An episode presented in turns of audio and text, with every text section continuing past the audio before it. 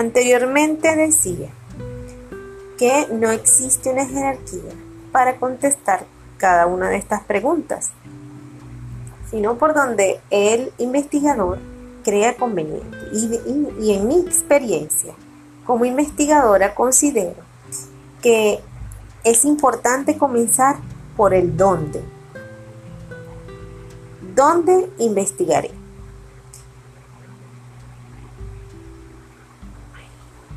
Y el dónde es el lugar donde, eh, donde voy a realizar la investigación.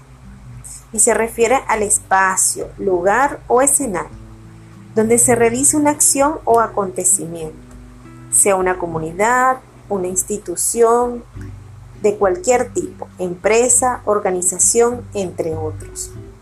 Para Hurtado 2010 se refiere al alcance geográfico, a la ubicación espacial, donde se harán las actividades y al contexto sociocultural de la investigación. El ámbito espacial tiene que ver con el lugar donde se recogerán los datos. El investigador debe determinar si se hará en el ambiente natural o en el ambiente especialmente creado. El alcance geográfico se refiere a los lugares en los que se va a investigar y a los cuales se va a generalizar los resultados, una ciudad, una calle, un país, el contexto sociocultural tiene que ver con las características sociales, económicas, educativas y culturales de los integrantes de la población. Cuando se trata de investigación en ciencias sociales, es muy importante determinar el contexto sociocultural, pues este es el determinante para formular las preguntas del instrumento y para interpretar los resultados. Entonces, el escenario es el lugar donde ocurren una serie de circunstancias que se consideran en el entorno de una persona o suceso o lugar donde se desarrolla ese acontecimiento, un entorno educativo, una organización empresarial, entre otros espacios. ¿Cómo establecer entonces un escenario, un lugar para investigar lo primero que debemos hacer como investigadores es identificar el escenario. Una escuela, una empresa, una comunidad, como ya lo explicaba anteriormente.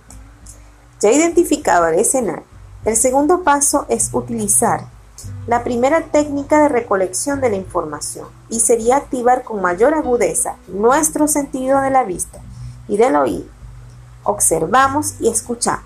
Lo hacemos detalladamente todo lo que acontece en ese espacio o lugar. Preguntarse, ¿qué cosas suceden allí? ¿Qué ocurre? ¿Qué dicen las personas de lo que pasa? ¿Pasará algo? ¿Qué aspectos positivos tiene el escenario? ¿Qué aspectos negativos tiene el escenario?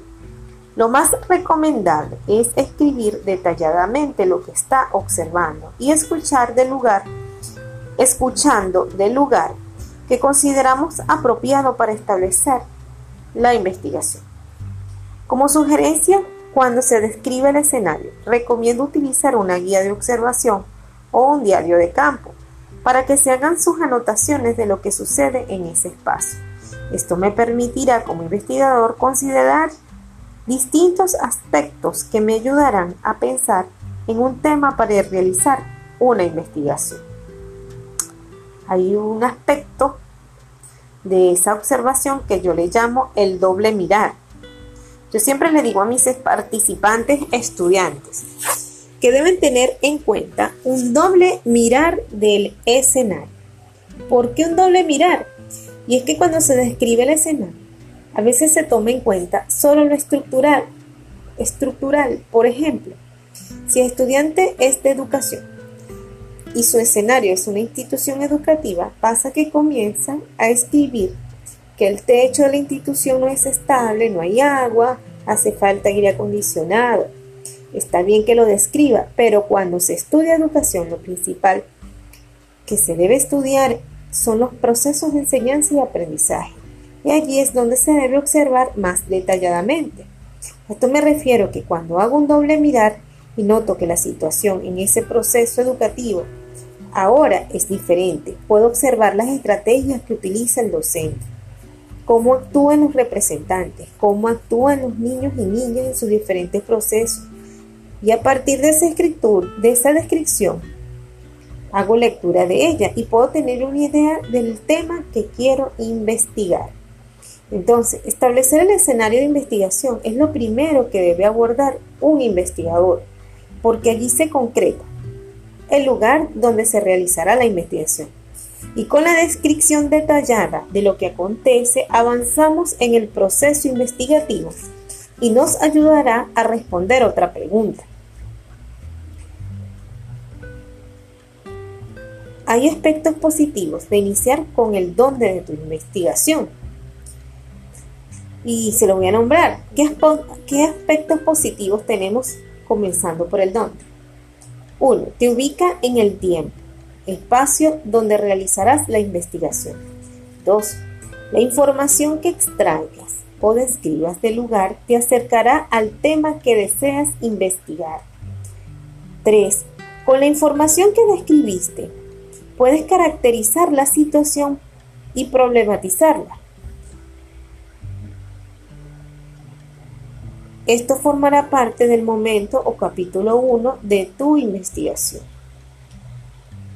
4. Al plantearse la problemática te acercas a cómo o de qué manera quieres estudiarla y te conlleva a plantearte el objetivo o los objetivos.